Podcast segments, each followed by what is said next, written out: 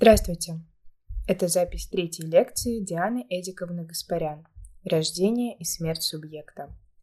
На лекции мы поговорим о появлении понятия философского субъекта в христианский период развития западноевропейской мысли.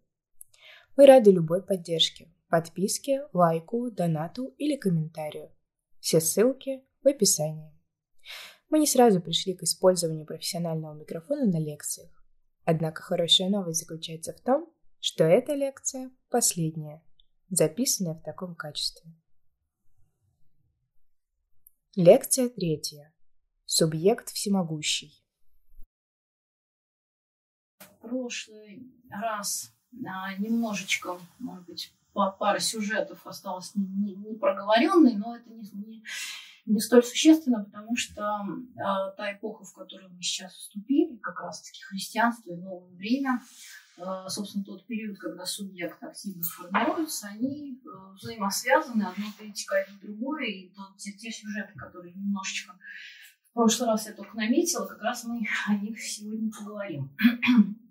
И все же в довершение именно э, прошлой, прошлого разговора напомню, что мы а, посмотрели, через какие ключевые парадоксализации начинает вводиться субъект в статусе актора и в статусе агента. Посмотрели, как это связано с проблематикой времени, с проблематикой а, замысла и с проблематикой свободного выбора, то есть свободного действия, некого нового события, которое запускается в мир именно благодаря некоторому произволу, который теперь творит а, такая инстанция, как субъект. И а, резюмирующим было бы посмотреть именно, как формируется практическое обрамление, практическое действие, которое а, производит субъект именно в статусе агента и в статусе актора. Речь идет об этической составляющей, без которой немыслима природа человека как субъекта. Э, вновь у нас возникает э, соблазн посмотреть в античности и сравнить с тем, как решались вопросы э, практического действия и этического действия, да, оценки некоторого понимания поступка как нравственного или безнравственного, и возможности оценивать поступок как нравственный безнравственный, да, моральный или аморальный. И вновь мы вынуждены увидеть, что с некоторыми оговорками а, античность, по крайней мере, не готова формулировать а, в тех же терминах, в тех же каких-то ключевых концептуализациях этическое действие, э, его присущность э, человеку, субъекту, так, как это происходит в постхристианскую эпоху, и так, как это будет происходить в через новое время, вплоть до эпохи просвещения вплоть до неклассических трансформаций, которые попытаются серьезно пересмотреть а, фигуру субъекта. И что важно для формирования вот этого этического измерения, без которого субъект а, был бы неполным и неполноценным, недостроенным, если это, разумеется, свобода воли.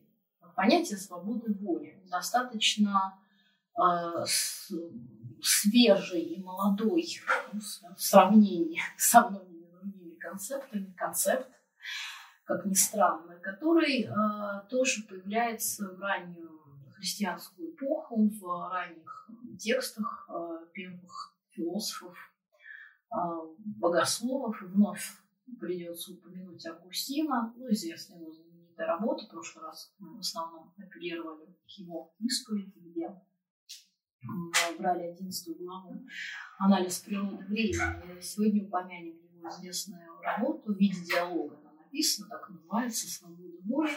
Ну, нам не нужно будет э, припоминать какие-то ключевые сюжеты, собственно, из этого произведения. А важна сама задумка в самом общем виде. А действительно, для всей христианской эпохи в целом важен мотив заполучения субъектом а, некой принципиальной радикальной а, свободы действия, без которого, без которой оценка его действия как положительное или отрицательное, а, добропорядочное или греховное, да, невозможно. Поэтому а, вот это, да, вообще говоря, философски осмысленная интуиция того, что действие должно быть э, поистине свободным, ничем не ограниченным, для того, чтобы оно могло судиться, а, составляет собой некоторое озарение, некоторое, некоторый акт понимания. И если так, то возникает серия э, трудностей, поскольку, с одной стороны, нас ведет интуиция того, что нет этического действия без э, возможности э, свободно и произвольно выбирать. С другой стороны, мы ограничены тем, что произвольное действие субъекта ну, во-первых, не будет вписываться в целый ряд очень важных и серьезных христианских мотивов. Мы понимаем, что полная свобода субъекта, которая в конечном итоге онтологически означает то, что субъект запускает в мир новые события, а значит формирует историю, как мы говорили в прошлый раз.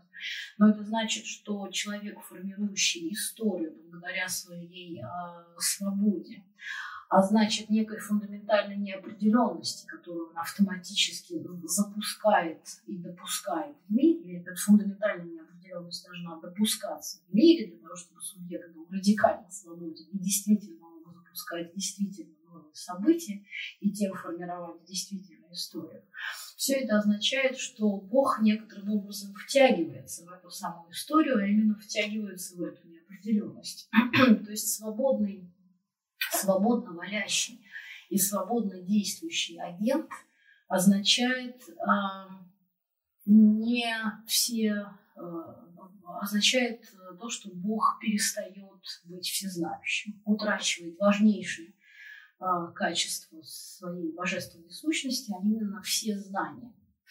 И мы знаем, что а, в, конечном итоге а, протестантский поворот, лютеранский поворот, да, который чуть позже возникнет, он как раз-таки сделал попытку этот парадокс разрешить, хотя ну, разрешение не возникло, наоборот, возникло еще большее Э, сложность. Но, э, по крайней мере, ясна мотивация из каких-то, так сказать, побудительных оснований э, это решение предлагалось. Но, тем не менее, решать человека свободы никак не получается, иначе это не субъект. Но появляется некая концепция субъекта, которая в обязательном порядке эту свободу предполагает. И возникает ряд определений, каких-то попыток все-таки ему эту свободу отдать всецело, поручить. А, не будем разбирать все, не буду все упоминать а, сюжеты. Один единственный, собственно, присущий Августину, и в каком смысле экономически основной, который заключается в том, что в той мере, в которой человек создан по образу и подобию Бога, он обязан быть свободным. В той мере, в которой Бог свободен, должен быть свободен человек.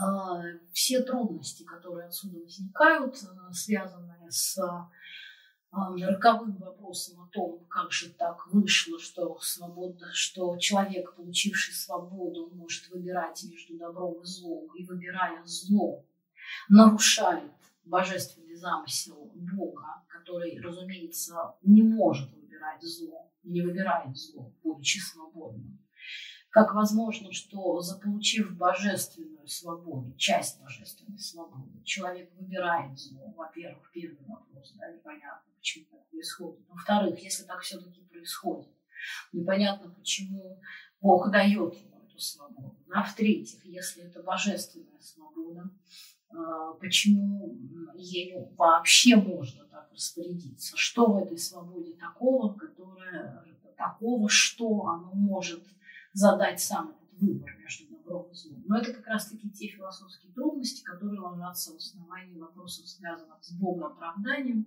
с теодицеей, и, а, безусловно, лежат в ракурсе э, тематики субъектности, но выходят немножко за рамки наших целей.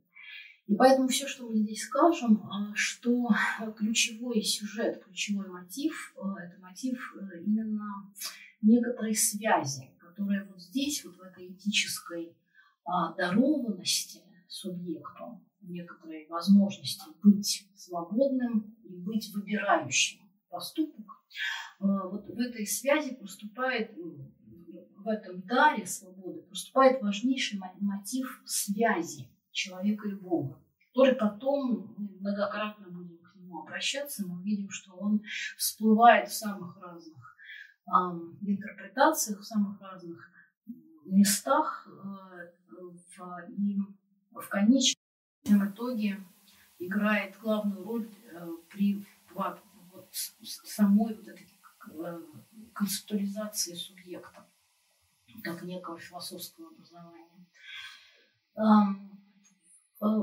Важно здесь еще следующий момент. Вот,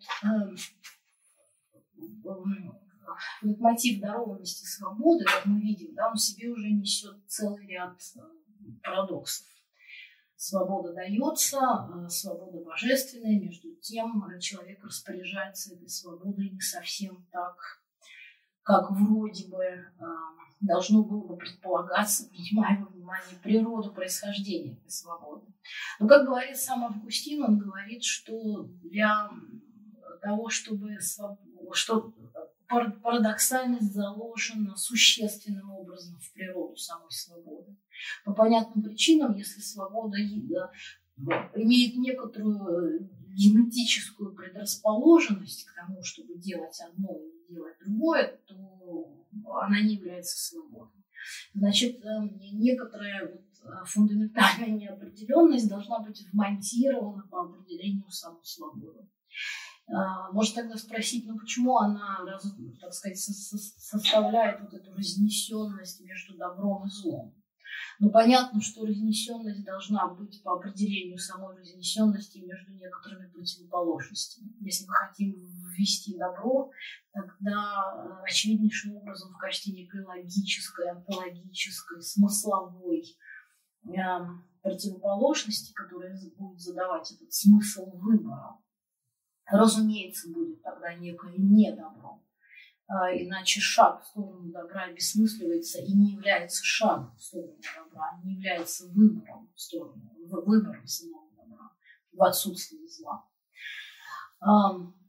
Э, поэтому э, парадоксальность осознается э, и мыслится в качестве вмонтированной в само это свободное действие.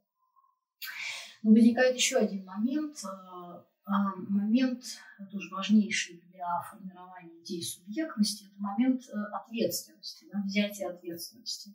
Тоже принципиальнейшим образом, сюжет принципиальнейшим образом связан с понятием свободы, этического выбора и поступка любого. В идею ответственности заложена еще одна удивительная а, парадоксальность. Вот если мы проанализируем, собственно, что лежит а, в основании, а, ну, вообще говоря, всякого поступка, как показывает философия, в основании всякого, в том числе а, совершенно житейского, повседневного, да, казалось бы, никак этически напрямую, да, никак этически не нагруженного поступка, всегда уже лежит некая этическая, в пределе лежит всегда некая этическая интенция. Ну, как говорили еще античные философы, люди по природе стремятся к благу, и если мы сейчас выносим за скобки вот этот мотив, почему именно к благу, хотя это можно обосновать, что именно к благу, а не к злу, никто не стремится к злу, это античные философы прекраснейшим образом доказывали, и, конечно же, христианская мысль эту замечательную идею заимствует, но сейчас не совсем об этом речь, а о том, что любой поступок, э, даже если это совсем простой поступок, да, выход из дома, походу в магазин, то э, поступок тогда целесообразен. Да? У нас тогда есть некая целепостановочность нашего действия, некое целеполагание нашего действия и э, возможность реализации этого действия, если мы в состоянии проследить некий поступок вплоть до неких предельных мотивов. И в пределе, если мы берем вот этот предельный горизонт, то мы всегда уже упираемся в какой-нибудь этический смысл. Поэтому неважно, что это за поступок, это может быть самый простой, как будто бы этически нагруженный поступок, но и довольно быстро выяснится, что, конечно же, всякий поступок этически нагружен. И принимая это во внимание, принимая во внимание, что любая наша а, деятельность, а, любые наши поступки в конечном итоге так или иначе этически соорганизованы, направлены в сторону неких ценностей, возникает вопрос, как это происходит. И, как ни странно, здесь есть еще одна а, трудность, потому что а, субъект э, есть тот, кто ориентируется на, нек... на, на не... субъект есть тот, кто ориентирован на некоторые идеалы. Он есть тот, кто ориентирован на некоторые ценности. Возникает вопрос, можно ли сказать, что эти ценности или эти идеалы эм, даны ему принудительным образом? Например, мы не можем поступать по-другому. У нас есть, ну, все люди по природе стремятся к благу. Да? У нас есть идея блага, у нас есть идея прекрасного, у нас есть идея добра, и мы не можем поступать по-другому. И я сейчас даже не беру, не принимаю во внимание природную некоторую детерминированность. Да? Тут здесь как-то интуитивно легко схватывается, что если речь идет о природной детерминированности, то это не вполне природа субъекта так не мыслится. Да? Природа субъекта мыслится как некая свободная природа. То есть речь не идет о том, что у нас есть этические инстинкты, хотя если, например, брать внимание какие-нибудь современные этические э, теории, которые в значительной степени натуралистичны, это связано с моей тоже подоплекой и определенной, ну, в хорошем смысле идеологии, интеллектуальной идеологии. Хотя иногда и такой более узкой, более политически понимаемой, понимаемой, например. Но чаще это определенные парадигмальные установки, лежащие в основании, и много примеров вот таких натуралистических этик, которые говорят, что человек как животное, как живое природное существо, а, несет в себе некий такой вот физиологический модуль, который нас а, совершенно э, детерминирующим образом располагает в сторону каких-то ценностных ориентиров и каких-то этических поступков. Ясно, что э, в связи с э, теми сюжетами, о которых мы говорим сейчас, как минимум в связи с христианской эпохой, ну и, конечно же, с эпохой философского субъекта, речь не идет о такой вот природной расположенности. Но может возникать вопрос некой другой предрасположенности, например, в том числе религиозной. Как если бы мы говорили, что э, некий закон начертан в наших душах, некий, в нас есть некий закон, то есть субъект есть тот, кто транслирует некий закон а, принудительным для него самого. А, это можно каким-то образом специфицировать. Можно сказать, что э, этот закон э, ну, не, просто каким-то он непростым образом нас побуждает, да, не, а, а неким сложным опосредованным. Ну, например, там э, есть мотив э, страха, мы боимся некоторого воздаяния, и э, закон действует таким образом, что мы знаем об этом э, законе как о, о неком абсолютном э, требовании и зная это абсолютное требование, из страха его нарушения в связи со страхом да, некоторого воздаяния, мы не нарушаем это абсолютное требование.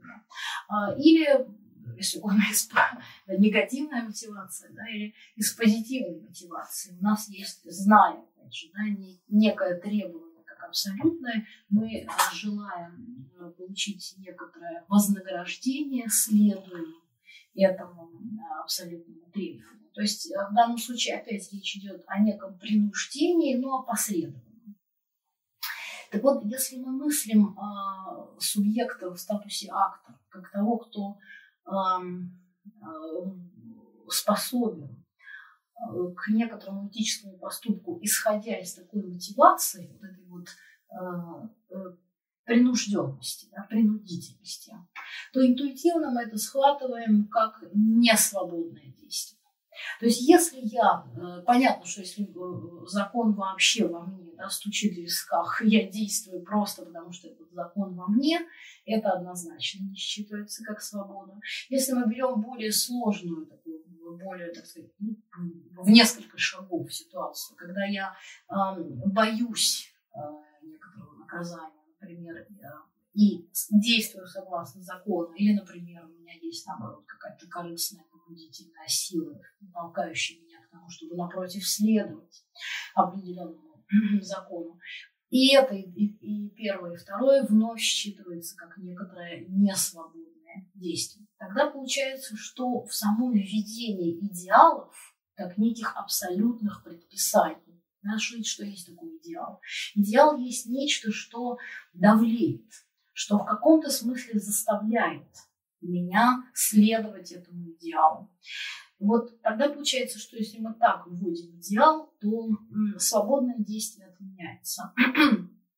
Что можно сделать? Можно, мы знаем из многочисленных проектов нигилистического характера, они действительно более поздние, как раз появляются совершенно не случайно именно в ту э, эпоху, как раз некоторые классики, предстоит рассмотреть, когда субъект всячески демонтируется на всех уровнях. Не случайно, потому и, и, и этический демонтаж один из самых неслучайных, да, деконструкция субъекта его этических основаниях. А, одна из самых фундаментальных, потому что субъект конституируется как этическое существо в первую очередь. Так вот, что можно сделать, чтобы отменить вот эту принудительность идеала и сказать, что субъект есть свободно действующее существо, это просто устранить все идеалы в духе нишанского сверхчеловека, который а, не руководствуется никаким, никакими внешними замыслами, по крайней, по, ну, по крайней мере, он а, а, осознает внешний характер любых предписаний и э, впервые осознает, что он получает право как-то к ним относиться. Э, вот эта внутренняя да, интериоризация закона экстериоризируется. Как задача номер один для нигилиста – вывести э, побудительную вот эту ценностную силу изнутри вовне. Сказать, что она не в тебе, она пришла к тебе откуда Пришла к тебе откуда Откуда-то извне. И если она пришла, то ты ее когда-то взял. Подумай еще раз хорошо. Есть ли у тебя, были ли у тебя основания подписывать эту договоренность, да, принимать эти контрактные условия, потому что условия контрактные, если это пришло извне. Но э, если сейчас не рассматривать да, вот прямую такую нигилистическую интенцию, потому что в пределе она ведет к рассредоточению тех сил, которые формируют субъекта, а посмотреть, какая может быть еще альтернатива, то мы увидим как раз вот этот парадокс. А, что можно еще сделать? Значит, итак, если мы говорим, что идеал как некая принудительная сила ограничивает мою свободу, тогда можно сказать, что субъект есть тот, который удивительнейшим образом самостоятельно выбирает свое собственное ограничение. И действительно, если присмотреться к э, природе идеалов, таких, как, как они у нас функционируют, то э, э, если мы заведомо их объявляем внешними, они, э, они будут функционировать в статусе закона, но они не будут функционировать в статусе идеалов.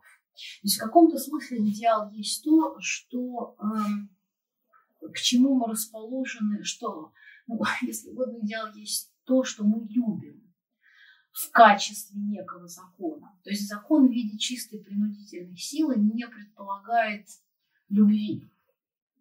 Идеал предполагает любовь. Если это так, то э, можно сказать, что особенность, удивительная парадоксальная особенность идеала заключается в том, что субъект сам свободно выбирает некоторые ограничения и ему следует. То есть некое свободно принятое принуждение. И в отличие от любых других законов, которые предписаны именно в качестве законов, а, закон в виде ценности, в виде простого закона, да, а именно закона как ценностно переживаемого закона. Просто если написано не ходить по газону, это закон.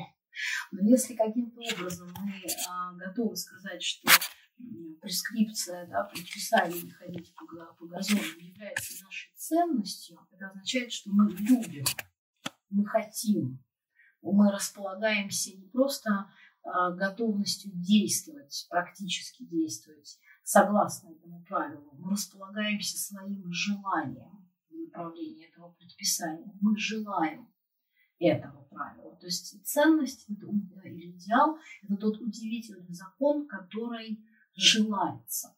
Это закон, который любят.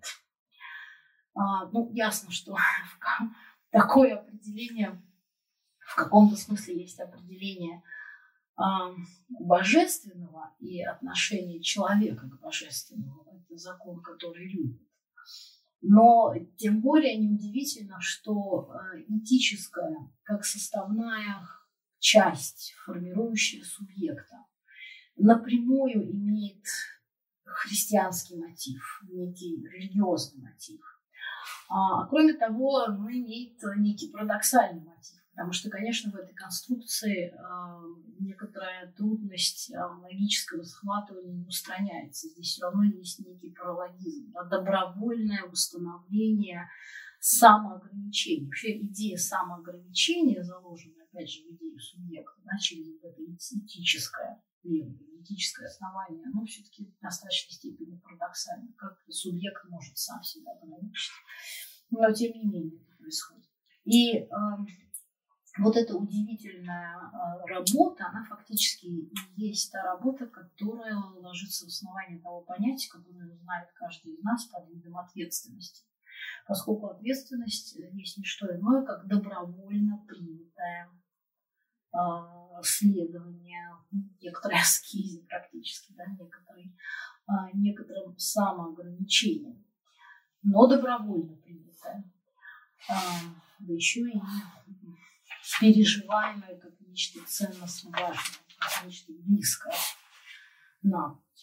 Вот, хорошо. И таким образом мы можем сейчас промежуточно, это промежуточно пока, да, насчитать уже три, по-моему, если права, три парадокса, формирующих субъекта. Парадокс времени, парадокс возникновения новых событий, парадокс замысла, парадокс ответственности. Вот сегодня мы продолжим а, исследовать парадоксы, которые формируют субъект, чтобы в конечном итоге прийти к нашему выводу, выводу курса, что субъект – это чудо. Переходим из а, христианства в новое время, траектория идет именно туда, из христианства в новую европейскую эпоху, нужно посмотреть, э, какие важнейшие характеристики, свойства субъекта появляются здесь. Ну, принято говорить, и все это весьма не случайно, да, принято говорить, что новое время переживает целую серию революционных озарений, связанных с тем, а, что, что же есть, что есть человек этот вопрос, что такое человек, задаст Кант немножечко погодя, да, что примерно через пару веков после расцвета вот этой новой европейской философии, он скажет, что э, философия ставит перед собой э, множество вопросов, множество этих вопросов можно свести к совсем немногим вопросам, буквально трем, но эти три вопроса, ну, что я могу делать, что я могу знать и на что я могу надеяться, в конечном итоге есть три вопроса, которые отвечают на вопрос, что такое человек. Так вот, э, еще до Канта, да, новая европейская эпоха, по большому счету, открывается главным вопросом, что есть человек. Но отвечая на вопрос, что есть человек, она готова и уже отвечает, да, что человек есть субъект.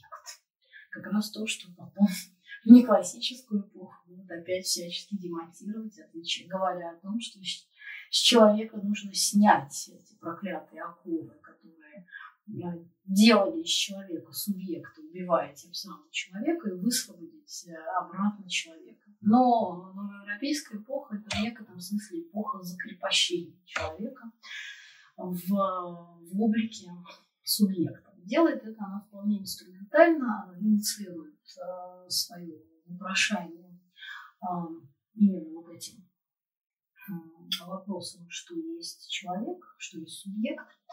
И э, главные вопросы касаются по большей части э, познания, да, познавательных способностей субъекта. Как, как формируется знание, поскольку одна из, одно из наиболее одно из связывает, конечно, а, новую европейскую мысль с.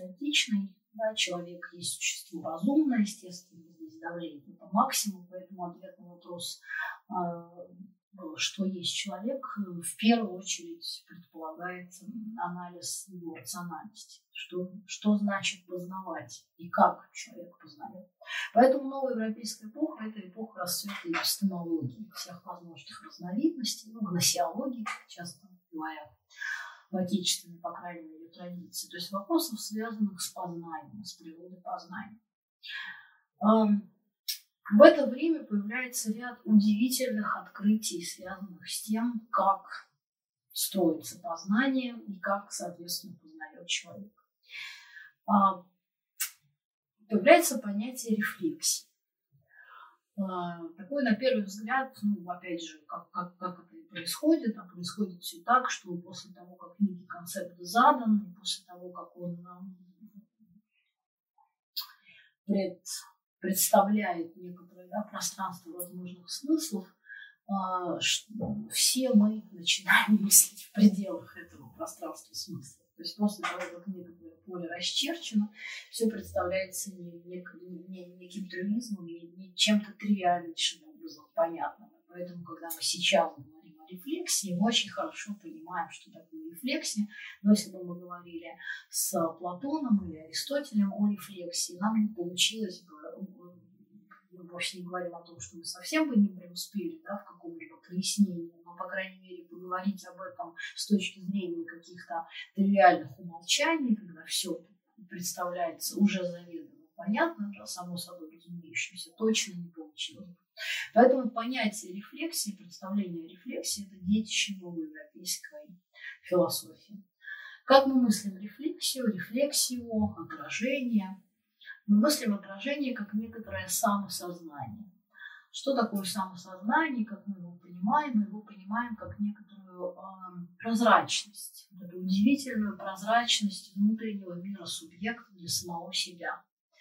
Э, человек, сознание человека, да, душа, когда все-таки еще говорили душа, потом потихоньку стали говорить мышление, но не отказываясь от понятия души, ну, могли бы сказать, сознание, ну, тут отдельная история, как эти все понятия друг к другу соотносятся, каждый, конечно, так коннотативно нагружен и перегружен. Ну, пока речь идет о каких-то таких, может даже совсем базовых интуициях, поэтому выбор слов несущественный.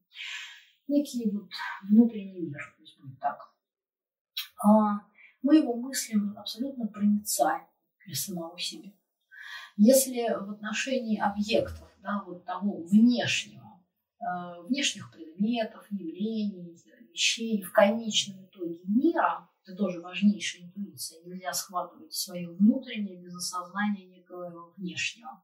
Они, как сказал Хайдегер, равны исходные, равны изначальные, но вот в классическую эпоху это не так как раз таки. То есть одна интуиция не тянет другую, вполне себе независимо существует без другой, но Э, нам понятна и та, и другая. Интуиция себя и интуиция мира. Так вот, интуиция мира принципиальнейшим образом предполагает некоторую непрозрачность, непроницаемость. Это черный ящик. Это то, что всегда представляет собой э, какое-то так называемое явление, да, важнейшее тоже понятие для философии, то есть что-то, э, что мы видим, когда хотим увидеть внешнее, но особенностью внешнего мира, да, но особенностью внешнего мира является то, что оно всегда показывает некоторое внешнее. И никакой, сколь угодно подробный, детальный и э, длительный перебор внешних проявлений внешнего не позволяет перейти к внутреннему этого мира. Мы не знаем внешний мир как сущностный. У нас нет представления о сущности мира. У нас есть представление о явлениях мира. И всегда только явлениях. Да? Погружение во внешний мира есть перебор, бескон... обещающий быть бесконечным, явлений, про явление этого. Таким образом, внешний мир по определению не впускает в свое внутреннее. И внешний мир не дан нам, как внутренне обжитой. Да. Другое дело, да, прям противоположным образом обстоят дела с, с самим собой как раз таки, потому что мы не даны себе как явление, хотя потом как немножечко это переосмыслит. Но в общем и целом для вот такой вот этой наивной, немножечко новой европейской интуиции рефлексии, да, рефлексию, отражения, самопознания, самопрозрачности, речь идет о прямо противоположной самосхваченности, а именно как чего-то ближайшего, наиближайшего. Мы э, есть то, что есть само это внутреннее. Я не дам себе как внешнее существо. Я абсолютно проницаем в себя. Отсюда вытекают определенные следствия да, из этой, казалось, схватываемой, а, как кажется, э, легко идеи, а, некоторые интересные следствия. Например, мы можем э, вывести отсюда, что мы никогда не можем обманываться. То есть э, не может быть внутреннего обмана. Опять же, да, мы чувствуем, что как, как многое переосмысливается впоследствии классическая эпоха, когда а, в каких-нибудь разделах да, направлениях психоанализа будет говорить о прямо противоположном, о некой глубинной сокрытости а, этого самого измерения «я». Но для классической эпохи, да, для этой новой европейской философии, субъект есть тот, кто полностью и а, безоговорочно да, открыт, разъят сам себе. И это говорит о том, что мы не можем заблуждаться в отношении своих собственных состояний. О чем идет речь? Речь идет о том, что я не могу сказать, что я думал, что на самом деле я испытываю ощущение э, любое. Да? Я думал, что мне холодно, но на самом деле мне жарко. Ну, на каких-нибудь простых феноменологических ощущениях, таких полуфизиологических, но мы прекрасно понимаем, что когда мы, какие бы мы ощущения приводили в пример, да, ощущение кислого, сладкого, горячего, холодного, речь идет о вот этом феноменологическом дубле, то есть того, как это переживается. Речь не идет об ощущении холодного, речь идет о переживании ощущения холодного, да, речь идет о переживании ощущения сладкого. И в этом смысле нет большой разницы между тем, говорю ли я, что я переживаю сладкий вкус, и, или если я говорю, что я переживаю ощущение тревоги, или если я говорю, что я переживаю ощущение уверенности, или если я говорю, что я переживаю ощущение яркого, интенсивного понимания того, доказать теорему Пифагора, или если я говорю, что я понимаю э, идею какую-то, да, я понимаю идею феноменологии духа Гегеля. В каком-то смысле на уровне осознания это не иерархическая система, это такая горизонтальная, да, рядоположенная линия вот этих вот а, осознанностей. И в этом смысле нет большой разницы да, между осознанием вкуса мороженого и осознанием понимания феноменологии духа Гегеля. И вот если говорить об этих осознанностях, то обманываться нельзя. То есть нельзя сказать, это, это очевидно да, в отношении каких-то вот простых э, осознанностей, когда я говорю, что я думал, что я ну, чувствую одно, а на самом деле чувствую другое. Нет, если я чувствовал минуту назад холодный вкус, ну или там сладкий вкус, а потом распробовал и говорю, да нет, он какой-то с кислинкой. Это значит, что минуту назад я действительно чувствовал сладкий, это была абсолютная правда, а через минуту я чувствую с кислинкой, это тоже абсолютная правда.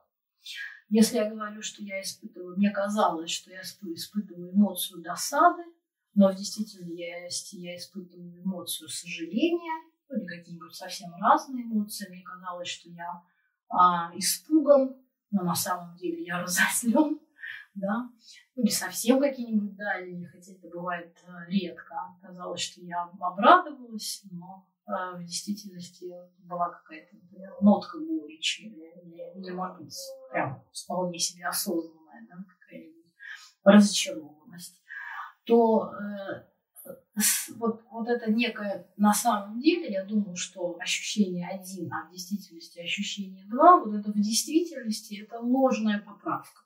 Потому что ощущение один есть ощущение один. Оно абсолютно правдиво имеет все права на свое собственное существование. Оно открыто, оно действительно было, его нельзя отменить. Оно испытывалось. Значит, оно есть. И если же ему на смену приходит другое ощущение, то речь идет просто о том, что теперь речь идет о другом ощущении, которое тоже абсолютно открыто, абсолютно право в своем бытии. И оно теперь есть такое ощущение.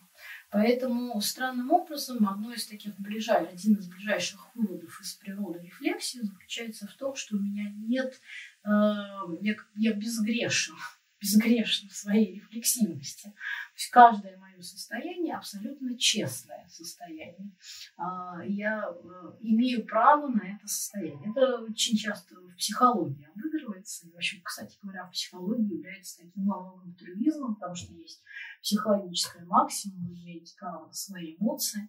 Во многом это восходит к классической идее рефлексивности, где действительно речь идет о том, что мы в той мере, в которой мы прозрачны, то какой-то фальсификации да, внутренней обманчивости, внутренних поправках, да, мы думали одно, казалось одно, а на самом деле другое. Э, нет. Э, в отличие от внешних да, ситуаций, когда вот вовне такое может быть, что э, виделось одно, причем очень интересно будет получаться, потому что ну, например, ну, есть пример такой, я, кстати, не уверена, сегодня говорю, что это гусарь, у меня нет прямой уверенности, что это гусарь. Возможно, это какой-то просто текст по мотивам а, гусарля. А, есть такой пример, что если мы, допустим, заходим в комнату и в ужасе отшатываемся, у нас все признаки страха, у нас учащенное сердцебиение, да, расширенные зрачки, мы испугались, потому что мы увидели змею а, на полу. А потом мы присмотрелись, в комнате был тусклый свет, э, недостаточное освещение, мы присмотрелись или включили свет и увидели, что значит, э, надо нам уже высыпаться, потому что это никакой не, никакая не змея, а телефонный шнур. Ну, или провод какой-нибудь. И что можно сказать? Можно сказать, я ошибся. Значит, э, в каком смысле осмысленно сказать, что мы ошиблись, а в каком смысле, в каком смысле бессмысленно говорить, что мы ошиблись. Осмысленно с точки зрения внешнего. Это не змея, это провод. Хотя, да, может выясниться при ближайшем рассмотрении, что это не провод, а еще что-нибудь, а, какой-нибудь ну, да, веревка. А, еще при ближайшем рассмотрении может оказаться, что это вообще неизвестный нам предмет, какой-нибудь а, там, предмет из будущего, какой-нибудь какое техническое устройство, которое будет участвовать при использовании какой-нибудь техники, которую пока мы даже пока не можем представить и вообразить. Ну, я к тому, что вот внешние объекты, когда они предъявляют нам вот эти явления, как раз-таки это может быть чем угодно, потому что вот это явление может показаться одним, а в действительности быть другим, и как сколь глубоко бы мы, так сказать, не продвинулись в изучении явления, всегда может выясниться, что это не то, за что оно себя выдавало, и не то, за что мы это приняли. То есть внешнее может быть другим. Ошибка на стороне мира – это классика жанра. Но внутри себя мы не ошиблись, потому что когда мы увидели змею и испытали весь комплекс феноменологических ощущений, связанных со страхом, мы действительно испытывали этот страх, и мы видели змею, нельзя развидеть. Буквально именно эта ситуация.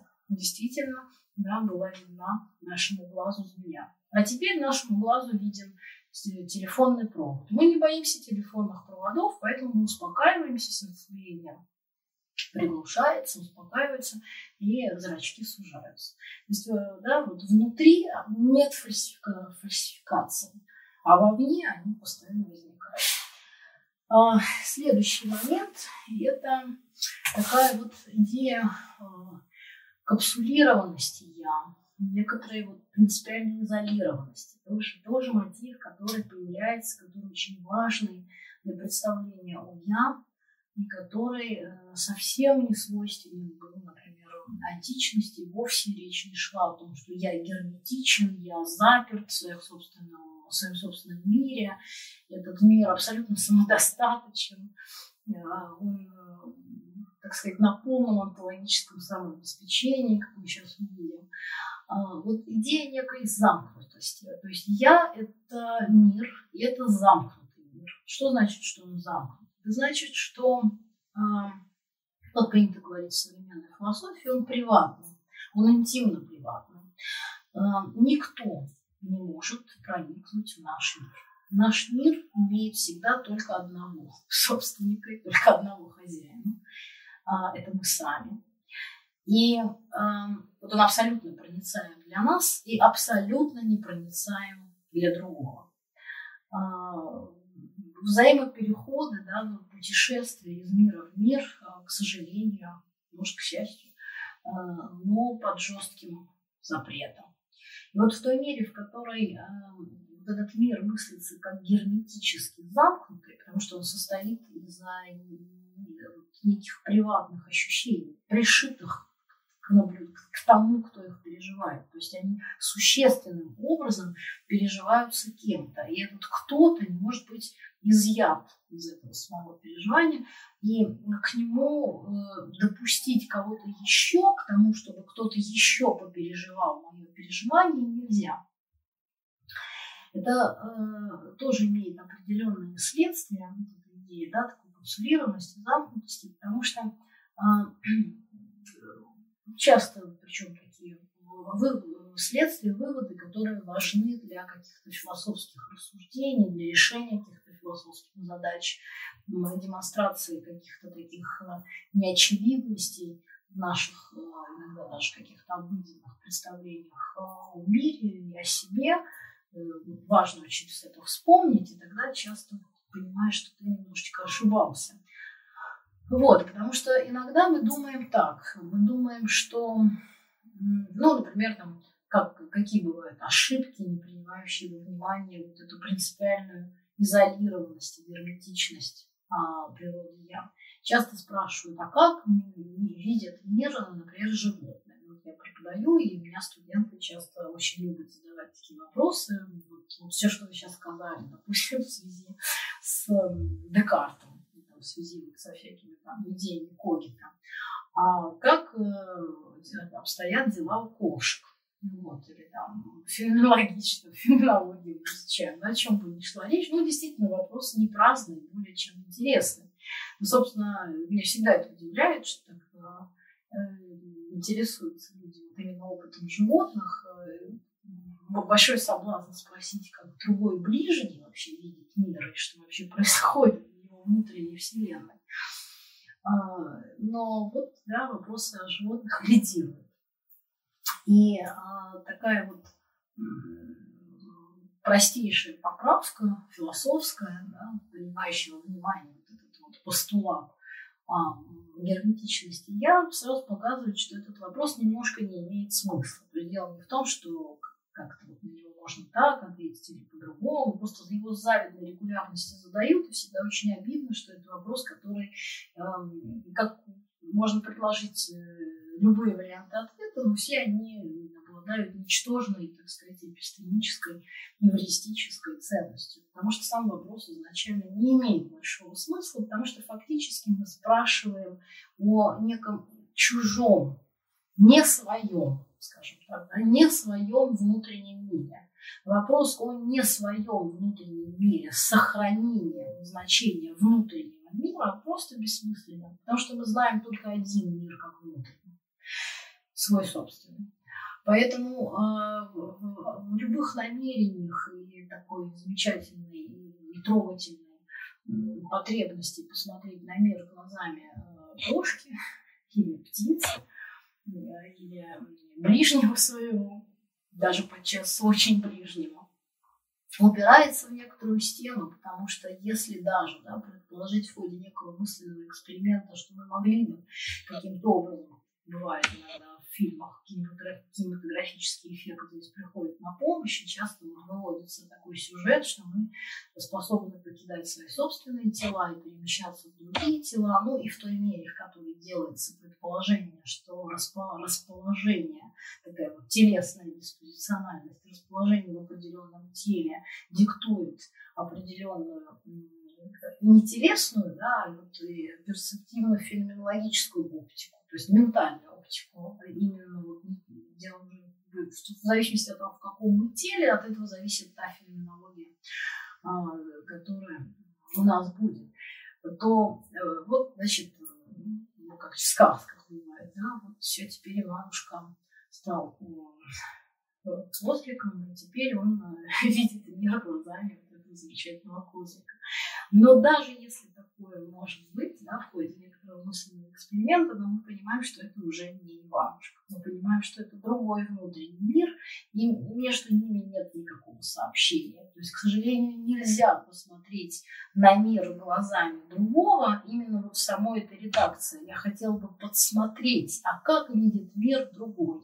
Можно видеть свой мир Поэтому, если так случилось, что мы теперь и есть этот другой, то мы видим свой мир. Но он никакой не другой. Это мой единственный и окончательный мир. Поэтому подсматривать нельзя. Можно просто честно жить. Вот только здесь и только так. И только в это окно э, выглядывать. Да, следующая, э, следующая такая характеристика важная – это некоторая субстанциальность, понятие субстанциальности. Я, что это значит? Значит, э, классическая мысль философская, э, которая набрасывает, так сказать, главу за главой описание субъекта. Угу Э, рассказывает нам о том, что субъект есть э, такое вот э, существо, которое для своего существования, для своего пребывания, для своего бытия ни в чем не нуждается. Для того, чтобы субъекту быть, то есть вот это вот внутреннее измерение субъекта, оно самодостаточно. Что это значит? Э, для философии классическим является следующее разведение на сущность и явление.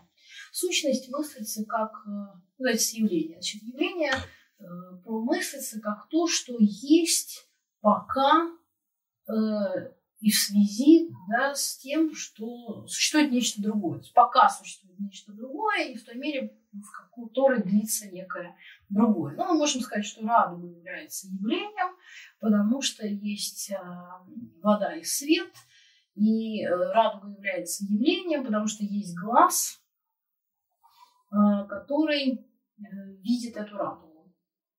Как радугу. Да? Цвет красного является красным цветом, это некий объект, это некое событие, некое явление в мире. Каковы онтологические основания красного цвета? Они не в красном цвете. Сам красный цвет не имеет никаких самостоятельных онтологических основ. Онтологические основания красного цвета в рецепторах глаза, которые конституируют этот цвет как цвет и как красный цвет. Да?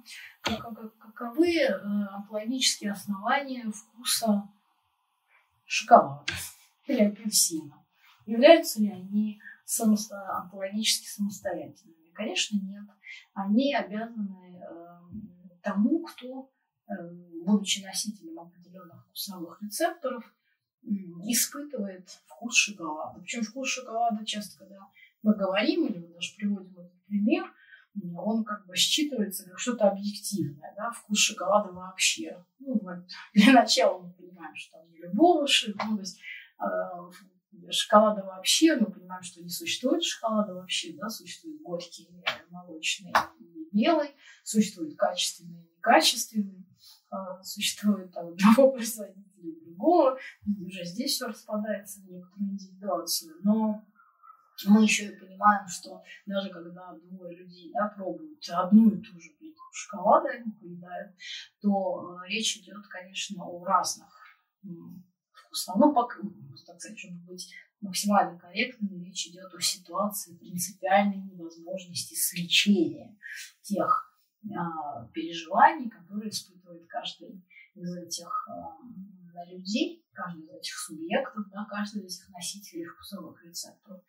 Э, в силу герметичности вот одно отсылает к другому. И э, вот, когда мы спрашиваем о том, каков э, онтологический статус да, вот каждого из таких явлений, которые потом будут названы вторичными качествами. Это будет очень большая важная дискуссия для нового времени. Не знаю, сегодня успею или нет, уже в следующий раз расскажу. А как раз таки ключевое слово здесь явление. Они являются явлениями, являются явлениями. Потому что без а, вкусового, а, вкусовых рецепторов, без того, кто их поедает, они в мире не существуют. То есть простой мысленный эксперимент э, мгновенно покажет нам, что мы считаем явлением, а что мы считаем сущностью. Если мы убираем некоторого наблюдателя из мира, ну, в данном случае вот, э, наблюдателя да, своего вкусового ощущения, э, в данном случае вкуса шоколада, если вдруг в мире не останется никого, кто может пробовать шоколад, то бессмысленно говорить о вкусе шоколада. Если мы сами конечном итоге, если мы говорим про свои собственные индивидуальные переживания, если мы в силу каких-то обстоятельств изымаемся из мира, где все еще остаются какие-то квадратные да, объекты, так сказать, нарезанные тоже каким-то квадратным способом, квадратным нездоровым способом, вот, то э, говорить о шоколадочности этого объекта, этого объекта или о вкусе шоколада этого объекта, конечно, уже нельзя. Вот пример явления. Сущностью, напротив, является то, что для своего существования на то она и сущность не обязана ничему и никому. Нет тех гарантов, э, нет тех условий, которые являются несущими для существования сущности. Если явление обусловленным образом существует, то сущность существует безусловно. Она не обусловлена. И чтобы проэкспертировать, опять же, что мы называем сущностью, опять можно прибегнуть к этому мысленному эксперименту. Вот если мы считаем, что при устранении а, наблюдателей, которые могут поедать шоколад имея определенные вкусовые рецепторы, чувствовать вкус шоколада, то вкуса нигде не останется. Ну, скажем, что и цвета шоколада, наверное, не останется, и запаха шоколада не останется, и определенных тактильных ощущений, связанных с пористостью, например, пористого э, шоколада не останется, потому что пористость ощущается языком. Э, но останется, вероятно, ну, некая химическая формула, которая лежит в основании вот этого шоколада.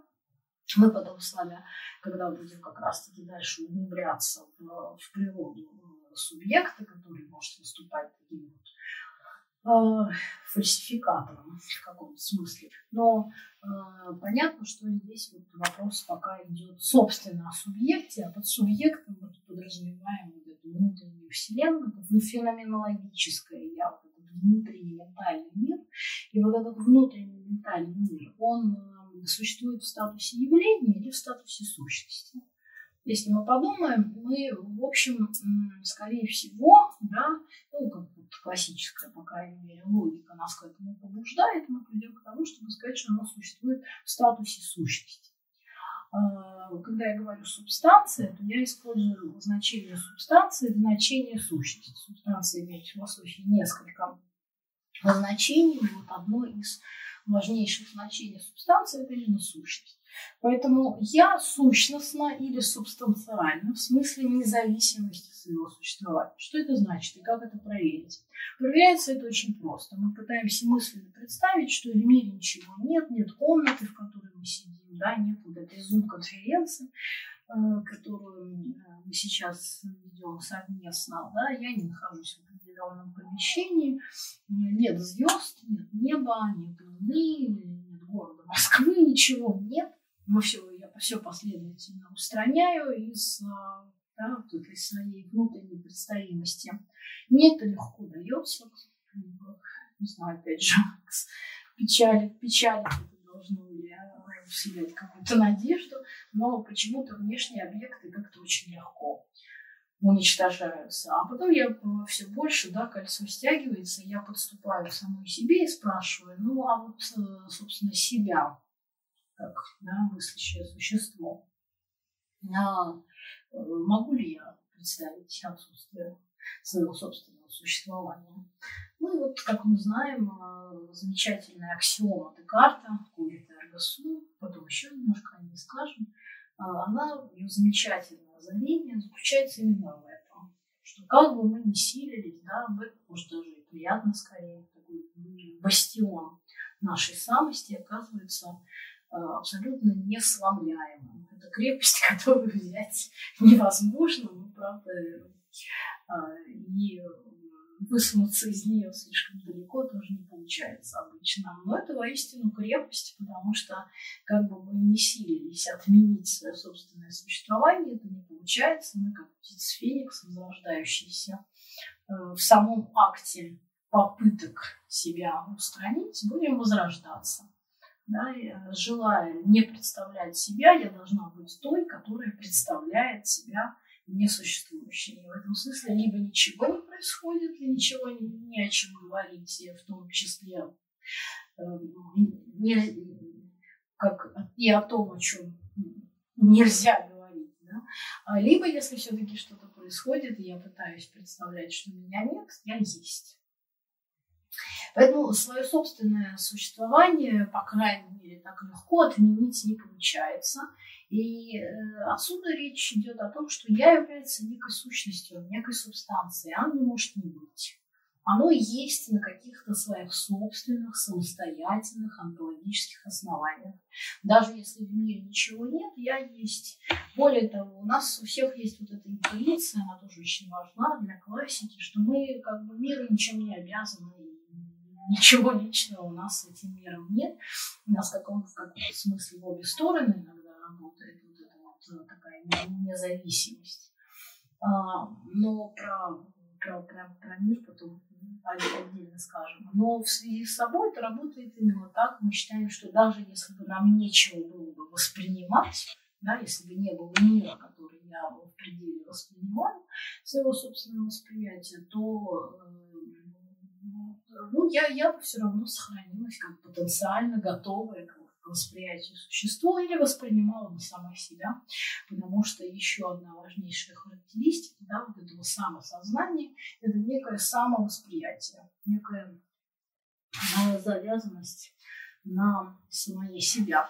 То есть, эм, как потом мы тоже поговорим в связи с своими классическими переосмыслениями, важнейшим для э, этого сюжета саморефлексии является то, что э, вообще, ну, когда я говорю рефлексия, саморефлексия, это, в общем, кстати говоря, одно и то же, часто просто такая вот тавтология существует в философии. Познание, самопознание, знание или там сознание, самосознание. Пожалуй, всех философов только Гегель э, не в суе как-то так использовал э, одно вместо другого или, или добавлял саму просто для того, чтобы подчеркнуть, что всякое сознание – это самосознание, всякая рефлексия – это саморефлексия, всякое познание – это еще и самопознание. Потому что чаще по умолчанию это либо просто не отрефлексировано, да, используется либо одно, либо другое, либо для подчеркивания вот этой вот самопрозрачности. А Гегель разделял. Ему было важно сказать, что может быть сознание такое проективное, но невозвратное, сознание без, само, без самосознания, без самосхваченности, это сознание животных. А, а есть именно само сознание самозахваченность э, внутри вот этого акта сознания. Не просто знаю, я знаю, что это я знаю. Я полагал, что можно просто знать, а можно знать, что э, знаешь, что это ты знаешь. Вот. Но а так по умолчанию примерно одно и то же. И вот важнейший мотив действительно рефлексии – это, это саморефлексивность. То есть э, зна, знание в конечном итоге представляется таким вот двойным. Нельзя, а, мы, мы не просто знаем, мы знаем, что мы знаем. И вот всякое знание в каком-то смысле тоже предстает вне, когда мы говорим, что всякое знание для того, чтобы быть знанием, должно сознаваться, оно должно стать каким-то объектом. Но для того, чтобы созна, в свою очередь сознавание вот э, этого э, знание, того, чтобы сознавать, для, для того, чтобы было знанием, должно сознаваться. Но для того, чтобы само вот это сознавание тоже, в свою очередь, стало знанием, оно тоже должно сознаваться. А это сознавание, в свою очередь, да, второе уже по счету, для того, чтобы было знанием, тоже должно сознаваться. Третье сознавание, чтобы стать знанием, тоже четвертым образом должно сознаваться. Ну, это как раз уже критика, а не классики а, вот, вот этой идеи рефлексии. Но в классике здесь никто не собирается выстраивать бесконечный регресс актов самосхватывания. Просто речь идет о том, что да, а, всякое сам, самосознание существует в виде вот этого еще и вот как бы второго дуля в обязательном порядке. Мы просто знаем, мы знаем, что мы знаем, и мы знаем, что это мы знаем. А, так, ну и а, да, чтобы закончить этот сюжет, так вот, э, вот эта вот субстанциальность, она означает, что когда мы желаем, то есть когда мы задумываемся над тем, а в каких отношениях вот эта наша субстанциальность и капсулированность этого нашего «я», и самодостаточность в некотором смысле находится с миром, в каких отношениях мы находимся с миром, то согласно вот классическому способу ведения субъектности мы находимся в каузальных, в каузальных отношениях с миром, то есть в причинно-следственных. Это значит, что мы к миру приходим. То есть вот мы как бы живем всегда у себя дома, а к миру мы приходим. Мы можем его познавать, ощущать, воспринимать, относиться к нему как-то, негодовать по поводу этого мира, да, или наоборот принимать или отторгать тысячи разных способов отнесенности я к миру, но все они предполагают э, такую встречу на нейтральной территории. Я как бы не совсем в мире, согласно классической парадигме. Я не в мире, я у себя дома. Я как бы в своем мире, в этом внутреннем космосе. А вот этот внешний мир – это то место, куда я могу приходить. Могу, кстати, не приходить, например, если выберу такой э, философический аутизм. Я могу не приходить в этот мир. Но если я туда прихожу, то это вот некий такой эм, приход да, куда-то, э, где нас не было, а теперь мы есть. И точно так же можем оттуда уходить. И вступая вот в эти причинные отношения, это означает, что мы можем воздействовать на мир, например, познавая его.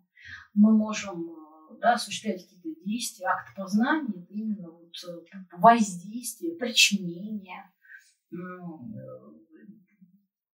чего-то миру. А, строго говоря, мы можем исходить из того, что и мир на нас воздействует, как потом в качестве итоге будет у Канта, в обе стороны причинно-следственные отношения будут работать, и за это будет не классическая философия критиковать. Но, в общем и целом, мы как бы встречаемся с миром и э, как-то с ним взаимодействуем. И что-то при этом получается. Все, посмотрю, что со временем. Так, ну, наверное, вот самый последний сюжет, поскольку наша лекция называется «Бог, э, Бог всемогущий, субъект всемогущий», я, по идее, пока пояснила, почему он всемогущий, но вообще-то, если уже суммировать вот эти вот, э, сколько получилось, э, посчитала, 4 или 5 характеристик, то уже какие-то признаки всемогущества, по идее, должны проступить, потому что субъект самодостаточен, ни в ком не нуждается, он у себя дома, он замкнут, э, он абсолютно герметичен, да, на таком самообеспечении онтологическом и смысловом. Э, он никогда не врет сам себе. Он в этом смысле прост, да, у него нет второго дна, если угодно. То есть совершенно сакральное качество. У Декарта, например, Бог так водится. Бог прост. Почему Бог не врет? Потому что он прост, и не из чего врать должно быть несколько смыслов, чтобы один смысл выдать за другой. А если у меня всегда один единственный смысл, так я его и предъявляю. Но вот феноменологическое измерение субъекта вот в этой классической развертке, оно мыслится именно так. У меня всегда одна, одно захватывающее меня переживание. Если через мгновение наступает другое, оно меня тоже захватывает целиком. Поэтому я честен в своих эмоциях, я честен, честна в своих переживаниях. Вот, то есть эм, субъект абсолютно честен, а, э, значит, собственно, Саленсом достаточен, э, может свободно вступать в свободные отношения с миром, творить что-то в этом мире, если взять э, еще и вооружение, то, о чем мы говорили в прошлые разы. Да, то есть как-то внедряться, э, что-то порождать в этом мире, что-то принципиально новое. Ну, в общем, как говорится, найдите 10 отличий от Господа Бога. Да еще важнейшее качество, оно будет как раз исключительным это способность трансцендировать мир, так можно обозначить. А теперь возьмемся пояснять. Значит, субъект э, в, в классике, вообще говоря, вот есть ну, новый европейский период, если как раз-таки посмотреть, вот, э, соединить уже то, что мы сказали, то получается вот такая странная вещь. Значит, фактически э, субъект а в той мере, в которой мы уже говорим о его конкретной, так сказать, э, конкретном месте приписки, это новое европейское время, субъект э, мыслится в первую очередь как субъект познания. Немножко об этом уже и сказали. То есть важны, важными становятся вопросы знания, постижения, да, вот эта рациональность, человек как носитель разума, человек как носитель воли к знанию. И в той мере, в которой классический философский субъект – это субъект познания, вот так потом его называют субъект познания, философский субъект познания, э, то значит, в той мере, в которой он является субъектом познания, животрепещущим образом возникает вопрос. Вот его именно познавательные отношения с миром, они какие? Что значит быть субъектом познания? Оказывается, быть субъектом познания означает на первый взгляд очень тривиальную вещь, а именно вот ту субъект-объектную модель, которая благополучно живет до сих пор в каждом из нас, в той мере, в которой мы по рождению западноевропейской цивилизации, западноевропейской рациональности, которая насквозь метафизична во многом своем европейском смысле. Для восточных интеллектуальных практик вот эта субъект-объектная дихотомия, она вещь очень странная и не противоестественная даже ментально, да, противоестественно, не говоря уже там по экзистированию повседневных практиках жизни. А для европейского человека, для западного человека субъект-объектная модель, они просто типовая, такая конституирующая для мышления. Ею абсолютно прошит способ пребывания в мире. Мы живем в мире, так сказать, в статусе такого хозяина субъекта, располагаясь к миру в качестве, да, в статусе некоторого объекта. То есть мы мыслимся, обычно мыслимся как такой субъект познания, который развернут к миру, как к некой пассивной, инертной, ну, естественно, не, не обладающей волей сознанием, а, такой, такой да, пассивной, инертной материи, представленной вещами или объектами, но в конечном итоге мир, что такое мир? В том числе мир в целом то есть всеохватный мир, не какие-то разрозненные фрагменты мира, которые мы воспринимаем, а когда мы поднимаемся до вот этой большой философской абстракции, мир вообще, да, сущее как таковое. И вот мы тоже его мыслим как объект. Мы считаем, что мы приходим откуда-то к миру, понятно откуда, что у нас такие божественные полномочия, какой-то вексель, выданный Господом Богом на познание этого мира. Но мы откуда-то приходим к этому миру, а этот мир э, ничего не значит, он не знает, что он мир, он просто есть и, в общем, довольно-таки бессмысленен в своем существовании, пока мы не придем и не придадим ему смысл с актами своего познания, постижением того, что это. И вот эта классическая субъект-объектная модель, она, э, кстати говоря, появляясь в новое время совершенно не случайно, активно так, внедряемая в связи с тем, что происходит расцвет наук, расцвет естествознания, а в науке эта модель работает прекрасно, потому что научное знание, оно в своих парадигмальных установках у нас э, стоит именно на этом э, основании, на, на этом важнейшем методологическом требовании. Ученый – это тот субъект познания, который расположен каким-нибудь э, да, к лягушке, которую он препарирует, или к э, химическим элементам, которые он переливает из одной пробирки в другую, или там какие-нибудь э, молекулы или бактерии, которые он разглядывает в микроскоп. Это вот он, вот этот объект. А исследователь, ученый, он субъект. Эта модель, пришедшая во многом из науки, она оговаривает, во-первых, вот этот вот важнейший независимый характер одного и другого. То есть субъект – это тот, кто не объект, а объект – это то, что не субъект.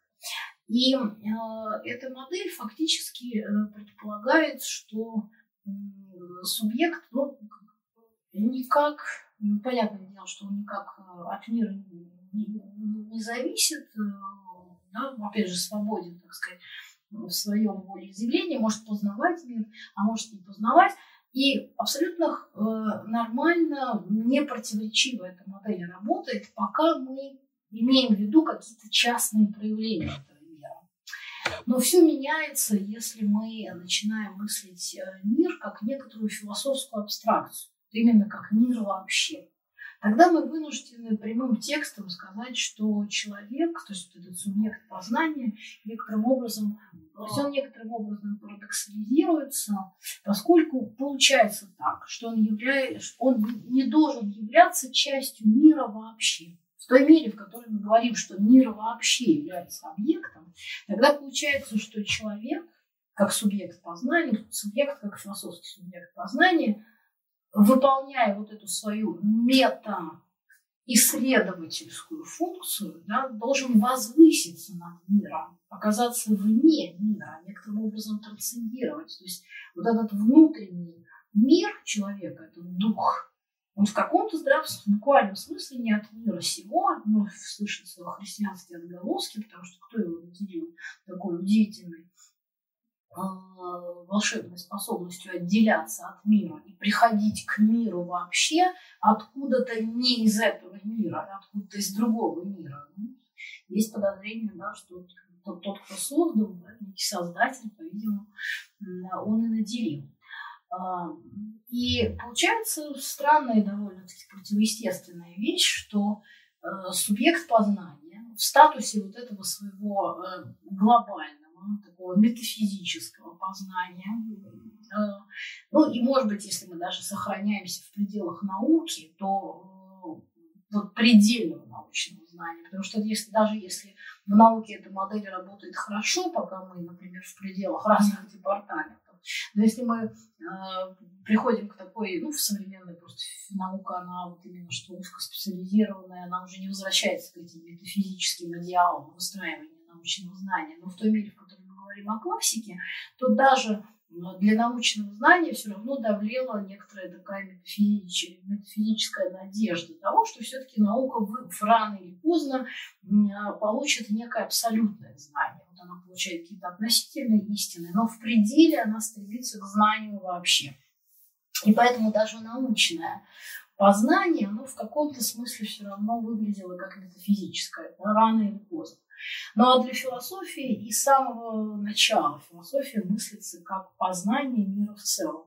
И получается, что если мы вводим человека как субъекта познания мира в целом, то следуя требованиям субъект-объектной модели, которая оговаривает независимый характер, отсутствие связи между субъектом и объектом, ну, то есть такую связь, которая может появляться, а может расторгаться, не уничтожая каждый из этих объектов, ну, каждый из этих полюсов, да, и в такую метапозицию, да, исследователь должен подниматься над тем объектом, возвышаться над тем объектом, который он исследует. А, то получается, что субъект выводится за пределы мира, а если мы мыслим мир как все сущее, как все существующее, как бытие, как реальность, именно это мыслится в философии как некий объект, предельный объект познания. Тогда получается совсем парадоксальные выводы. Получается, что человек э, не в мире, а значит человек не существует, субъект познания, да, не существует, не бытийствует, и он нереален. Но вот нагляднее всего это увидеть действительно именно в, три, в, в третьем смысле, да, когда мы на место мира в целом подставляем э, понятие реальности. На самом деле, если проанализировать эти все, опять же, дело не в словах, а в каких-то смыслах, которые предположительно стоят в основе, если проанализировать нашу вот эту интуицию мира в целом, то мы увидим, что, ну, как мы мыслим да, мир вообще. Мы понимаем, что вот есть я, я вот здесь, в конкретной точке. Обычно мы так и мыслим свое пребывание, как в каком-то фрагментированном окружении. Но для того, чтобы это осмыслить, мы всегда уже имеем в виду, что где-то есть все остальное. И вот достраиваем, то есть взять вот эту фрагментированность, да, вот я здесь сейчас в этой комнате, у вас э, был ведущий да, эту конференцию, э, если взять вот эту мою точечную фрагментированную выделенность и добавить некое все остальное, когда я понимаю, что а где-то есть остальной мир, то получится мир в целом. Так вот, если взять вот эту абстракцию мира в целом, какую ее немножко проанализировать, то, по идее, мы увидим, что так мы мыслим реальность. Реальность, э, ну, тоже там с весьма таких, да, многозначных, естественно, понятий философии. Можем мыслить реальность, если использовать терминологию Хайдегера, онтологически и антически. То есть реальность как характеристику, да, реально нереально. А можем мыслить реальность как что, то есть некую штойность, вот как некая, вот некую совокупность там, каких-то сущностей, то есть того, что остается. Ну, некое на самом деле в виде некоторой э, вещественности, некоторой, вот, некоторой предметности, вещественность, как бы сразу материальность как бы намекает. Вот именно некоторые предметности. То есть вот некое есть, некое есть в качестве какого-то что-то. И только э, учитывая, что мы говорим именно о реальности, то не просто что-то, а все, что есть. И вот э, фактически э, классическая философия, новоевропейская философия ухитряется даже давать определение реальности через субъекта которым мы все активно пользуемся до сих пор, мы говорим, что такое реально. В каком смысле мы говорим, что что-то реально? Мы говорим реально то, что не зависит от субъекта. То есть даже если какого субъекта наблюдателя нет, оно реально. Получается, что э, субъекты реальности, они находятся вот в таких субъект-объектных отношениях. Да? Реальность – это объект, а субъект – это субъект. Получается, что он вне реальности. Реальность – это то, что не зависит от субъекта, когда субъект не зависит от реальности. Это означает, что субъект не в реальности, и это означает, что субъект нереален.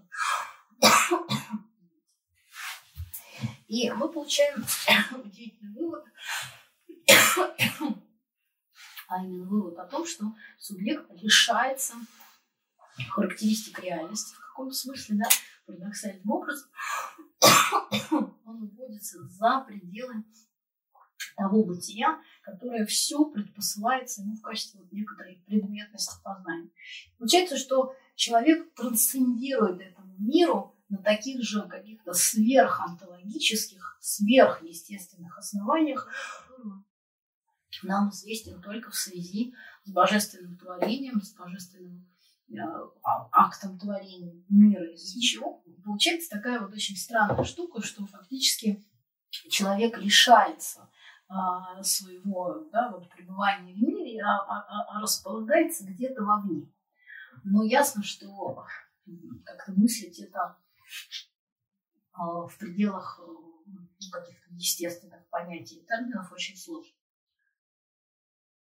На следующей лекции мы обсудим вопрос, почему во многих философских системах нового времени субъект почти всемогущ и абсолютно одинок.